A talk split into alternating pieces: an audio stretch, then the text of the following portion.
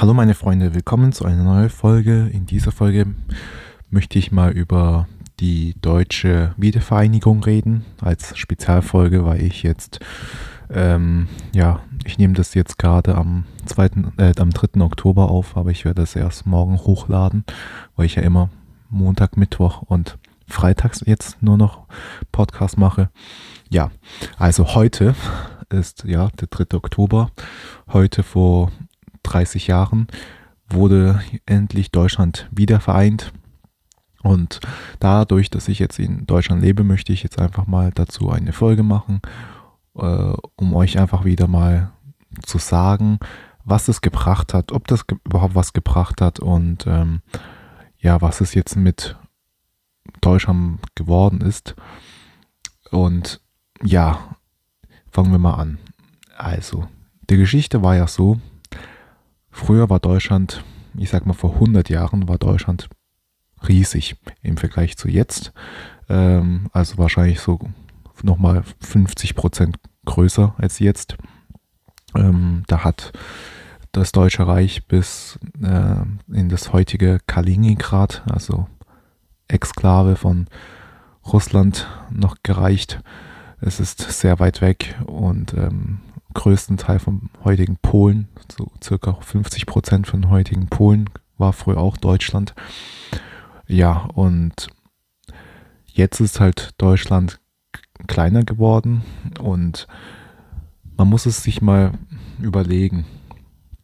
Hat die, erst durch diese Wiedervereinigung, es wurde etwas, was Unfassbares wieder ist möglich geworden.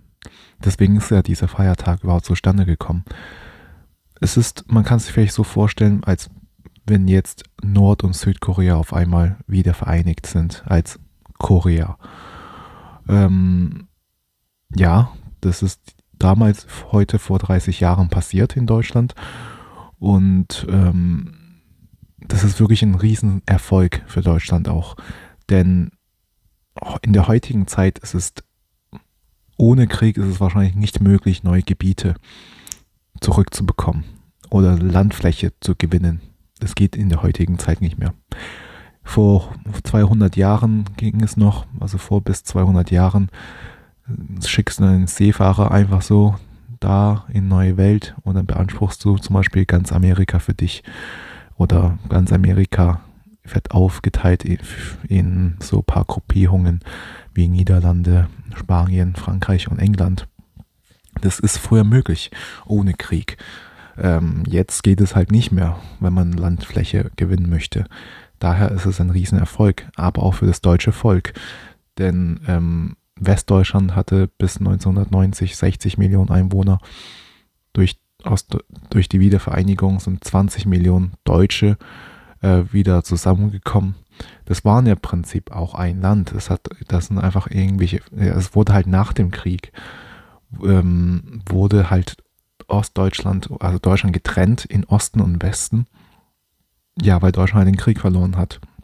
Und ähm, ja, und dann gab es halt diese eisernen Vorhang und auch ähm, Ost gegen West ich verstehe das. Ich bin Außenstehender. Ich lebe in dem Westen, in, also in Westdeutschland und ich kenne das nur aus Erzählungen von meinen Großeltern, also mein Großvater, der Vater von meinem deutschen Stiefvater. Der kommt ursprünglich aus Ostdeutschland, also wirklich richtig, richtiges, richtiges Ostdeutschland, also Ostpreußen. Der ist da geboren, ähm, ja, und wurde nach dem Krieg vertrieben, als er noch kleines Kind war und dann ist er halt ähm, in der Nähe von Rügen, also nicht auf Insel Rügen, sondern schon auf dem Festland, ähm, in irgendeinem Dorf hat er sich dann mit seiner Familie niedergelassen. Ist dort halt so seit bis 18 geworden und dann mit 19, 20 ist er nach den, ja, in den Westen gekommen, weil er hier noch ähm, Verwandtschaft hatte, eine Tante, glaube ich. Und dann war noch damals noch nicht die Mauer gebaut und er ist halt vor dem Mauerbau noch rübergekommen und hat sich dann hier ähm, ja ein Leben aufgebaut im Westen. Und der hat es eigentlich gut gemacht, als er jung war, muss ich ganz ehrlich sagen. Und der hat es riskiert, als in jungen Jahren. Da sehen wir wieder, in jungen Jahren wieder riskiert. Und er hat aber ein erfülltes und gutes Leben. Also der lebt noch, der ist noch nicht gestorben. Hoffentlich bleibt es auch so. Und ja, der war überglücklich und der hat immer noch natürlich seinen größten Teil seiner Familie hat er im Osten zurückgelassen, seine ganzen Schwestern und Brüdern und natürlich auch die Eltern. Ähm, ja, sind in Osten geblieben. Deswegen ist er immer wieder auch dahin gereist mit seiner Frau und seinen Kindern. In dem Fall mein deutschen Stiefvater auch mit runter dabei. Und deswegen habe ich jetzt auch noch ein bisschen Bezug zu den Leuten da oben, weil ich ja jetzt in den Familien gehöre. Und ich sehe zwar die Leute da oben nicht so oft, da oben im Osten, aber ab und zu besuche ich sie auch mal. Die sind wirklich super nett zu mir auch. Und ja, und das ist ja, man, man ist natürlich froh, dass man so, ja, auch so Verwandtschaft überall hat oder Freunde. Ja, zurück zum Wiedervereinigung. Und mein Opa, der hat immer zu mir gesagt, jetzt, wo ich dann nach Deutschland gekommen bin, hat er mir so gesagt, ja, er kommt halt früher aus DDR, aus der DDR und da war das Leben so ähnlich wie in China vor 50 Jahren. So, und ähm, ja, da gab es halt auch nur eine Partei und ähm, alles so, ja, Planwirtschaft. Also das ist halt der harte Kommunismus. Ne? Und ja, und jetzt nach dieser Wiedervereinigung ähm, gibt es immer noch Leute, die halt, also die jungen Generation jetzt nicht mehr so, oh, blöde Ossi oder so, aber jetzt ist mittlerweile, also bei den älteren Generationen, ich würde sagen so ab 50 plus, vielleicht sogar, ja doch, ich sage jetzt ab 50 plus haben manche Leute immer noch diesen Gedanken, so, ah, das sind Ossis. Also das sind so Leute von zweiter Klasse, Deutsche von zweiter Klasse. Und ich glaube, so fühlen sich die meisten Ostdeutschen auch. Also die, auf jeden Fall die Älteren. Ähm, weil halt, ja, ich kann das Ding auch nicht übernehmen. Ich muss sagen, die Leute, die jetzt 50 sind, die sind ja damals größtenteils alle in Zivildienst, also eigentlich größtenteils in die Armee gegangen, mussten halt in die Armee gehen. Ähm, und die wurden halt damals so trainiert und vorbereitet und man hatte eigentlich so ein Feindbild im Blick. Und das war halt die Ostdeutschen. Und genau die Ostdeutschen hatten, ja, war auch in Militärpflicht und so. Und das war auch gegen den Westen. Also, und das sind natürlich deren Nachbarn, umsingelt von ihren Nachbarn, als allererstes die Westdeutschen. Daher ist dieses Feindbild immer noch da. Es ist noch immer bei den älteren Leuten vorhanden und auch das System war ja ganz anders im Osten. Die, und ähm, ja, die Leute in den Osten waren ärmer und, im, und die Westen, die Deutschen, die wurden wahrscheinlich auch ähm, anders behandelt. Wenn die in, in, den Osten gegangen sind, ähm, hat mein Opa mir erzählt, ähm, genau, zum Beispiel, er wollte ins Restaurant gehen und der hat einfach der, die Bedienung oder der Bedienung, sein Kellner, hat dann zu denen gesagt, tut mir leid, wir bedienen keine Westdeutsche. Und ich habe dann meinen Opa gefragt, ja, woher wussten die, dass ihr Westdeutsche wart? Und der sagte zu mir selbst, das fragt er bis heute immer noch wie, er, wie er, dieser Kellner wusste, dass die Westdeutsche waren. Eigentlich sind es ja gar keine richtige Westdeutsche, wenn man so gesehen, also eigentlich ist mein Opa ein Ostpreuße, hat in, ist in der DDR groß geworden, ist halt zu einem günstigen Zeitpunkt in den Westen gekommen. Ja gut. Ja, und ich glaube, in der heutigen Zeit, auch jetzt in der Bundesregierung, wenn die halt, also das hat man, hat, hat man halt ganz groß was gesehen, als das dann zu totalitären Maßnahmen kam, Impfzwang und ähm, jedes solche Corona-Maßnahme und so weiter, waren halt wirklich, und das war, ist auch Fakt, dass die Ostdeutschen sich nicht geimpft haben lassen, also weniger sich geimpft lassen haben und mehr protestiert haben, was auch Flüchtlinge angeht und so weiter und so fort. Und hier in den Medien wird es immer so dargestellt, das sind Deutsche, die halt sich nicht an den Regeln halten und so. Aber für mich in meinen Augen sind das wirklich die wahren Deutschen. die sind aufgewacht, weil die haben in einem System erlebt, gelebt, ähm, DDR, Stichwort DDR, und die haben es erlebt, wie es in den Kommunismus, in den totalitären System, wie es ungefähr da aussah. Und die erkennen diesen Strukturen jetzt zu Pandemiezeiten auch. Und ich kann das denen auch nicht übernehmen, wenn sie protestieren dagegen. Oh, ich habe einen Schluck auf.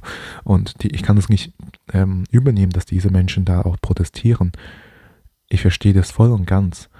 Und ähm, daher es wird halt immer jetzt, jetzt, ach, jetzt übrigens das AfD-Thema dort, da die Ostdeutschen, die sind alles Rechtsextreme mit ähm, AfD ist da voll weit, stärkste Kraft und so weiter.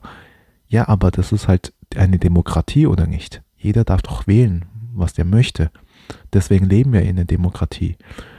Aber hier, auch wenn es Demokratie herrscht, wenn du deine Meinung sagst, habe ich das Gefühl, wirst du trotzdem deformiert und ähm, ja, stigmatisiert. So, hey, oh, du bist ein Nazi oder hey, du bist ein Linker oder hey, dies und das, du bist ein Grüner.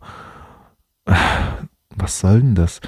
Wir sind doch in einer Demokratie, jeder kann doch wählen, was er möchte. Und dann sollten doch wirklich die Parteien, die dann wirklich gewählt worden sind, auch regieren dürfen, weil das ist ja die Stimme vom Volk.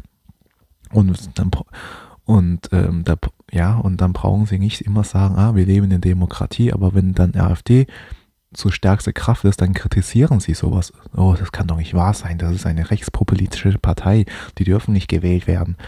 Was soll denn das? Das ist doch eigentlich genau das Gegenteil von der Demokratie dann. Das ist dann wieder Diktatur, was sie dann machen und sagen, hey, die AfD ist rechtsextrem, deswegen verbieten wir diese Partei oder was auch immer.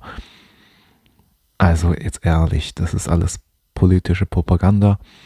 Und ähm, hier, deswegen verstehe ich auch ähm, gerade jetzt mit dieser Ampelregierung, ich selbst bin nicht zufrieden, wie die Ampelregierung mit Deutschland, was die Ampelregierung mit Deutschland macht. In den OECD-Ländern steigen die äh, Wirtschaftswachstumsrate und hier in Deutschland sinkt sie. Ähm, sogar am Anfang des Jahres sagen sie 0,5 3 Prozent und jetzt sagen sie schon 0,6 Prozent. Und ich meine ja, das sagen sie, aber die wahre Inflation und die sagen auch Inflation von 6 Prozent oder so oder 5 Prozent, aber jetzt mal Hand aufs Herz. wie hoch sind die Gaspreise? Wie hoch sind die Benzinkosten? Wie hoch sind die Lebensmittel gestiegen? Das sind niemals 6 Prozent. Das sind niemals noch 6 Prozent. Ganz ehrlich. Also ich sag mal jetzt meine Meinung dazu. Gefühlt ist alles so drum und dran mindestens um ein Viertel gestiegen, also 25 Prozent. So würde ich es behaupten. Oder vielleicht nur 20 Prozent, wenn man es nicht so dramatisch sehen möchte. Aber wirklich gefühlt 20 Prozent. Ich weiß noch, früher einkaufen immer so für 80 Euro, jetzt für die gleichen Sachen circa 100 Euro, vielleicht sogar ein bisschen mehr. Deswegen sage ich, für mich als Bürger ist, beträgt die Inflation ca. 20 Prozent. Und vom Tanken brauche ich gar nicht reden. Also Corona-Zeiten fast 1 Euro und jetzt über 2 Euro. Äh, und dann reden sie, oh, 6% Inflation. ich habe keine Ahnung, wie sie überhaupt sowas draufkommen. Ich habe keine Ahnung, wie sie das rechnen. Ich glaube, das sind irgendwelche Zahlen, die veröffentlicht werden, um uns Bürger in Schach zu halten, um uns den Glauben wieder zu denken, ach, das ist ja alles gar nicht so schlimm und so. Und dann merken sie, nach Jahren, zehn Jahren merken wir selber irgendwann, oh, ja, es, es wurde immer uns erzählt, es ist nicht so schlimm, aber ja, jetzt habe ich von Kaufkraft eigentlich alles schon verloren. Das ist ja wie beim D-Mark auch. Sagen sie, ah, es wird alles um Hälfte, ähm, alles wird um Hälfte billiger, dies und das. Ja, und jetzt Fleischkäsebrötchen, fast 3 Euro. Das wäre 6 D-Mark gewesen vor 20 Jahren. 6 D-Mark für ein Fleischkäsebrötchen. Hätte man sowas bezahlt? Nein. Oder 100 Euro. Das war ja vor 20 Jahren 200 D-Mark gewesen. 200 D-Mark. Wie viel hätte man da einkaufen können im Supermarkt? Überlegt euch das mal. Überlegt euch das mal. Wahrscheinlich fast das Dreifache was man jetzt ungefähr einkauft für 100 Euro. Wahrscheinlich. Ich glaube, die Älteren, weil die meisten, die meinen Podcast zuhören, sind schon ein bisschen älter. Die haben wahrscheinlich noch ein bisschen diese D-Mark-Zeiten erlebt. Ähm, ja, es gibt, ich schaue ab und zu auch mal so eine Serie und ähm, da kam in diesen Serie, das war von 2006, und da stand noch Dönerpreis 2,30 Euro, war das in Berlin. Dann, ja, heute ein Döner 2,30 Euro. Nein, heute kostet es 7 Euro. Und wenn man Glück hat, 6,50 Euro oder vielleicht 6 Euro. Also, ach man, wacht auf, Leute, wirklich. Aber jetzt zurück zu der Wiedervereinigung. Genau, hatte, war das ein Vorteil? In meinen Augen, ja, es war ein Vorteil, weil es ist ein Volk gewesen, die, die hätten sich nicht ähm, bekriegen, also die hätten sich auch nicht so kalten Krieg bekriegen sollen, sondern die hätten sich schon früher vereinigen können. Aber natürlich, es, hang, es, häng, es hängte auch alles von anderen Mächten ab, wie UdSSR und USA. Deutschland war wie damals, sowohl jetzt, auch damals, auch eine Marionette, eine Spielfigur gewesen von den großen Mächten. Jetzt, nach der Wiedervereinigung, ist halt jetzt endgültig eine Marionette von den USA geworden. Und, ähm, und macht natürlich auch das, was die USA sagt. Ja, daher ähm, ist das deutsche Volk jetzt schlussendlich vereint. Ich denke ja. Auch mit einem großen Aber, aber ja.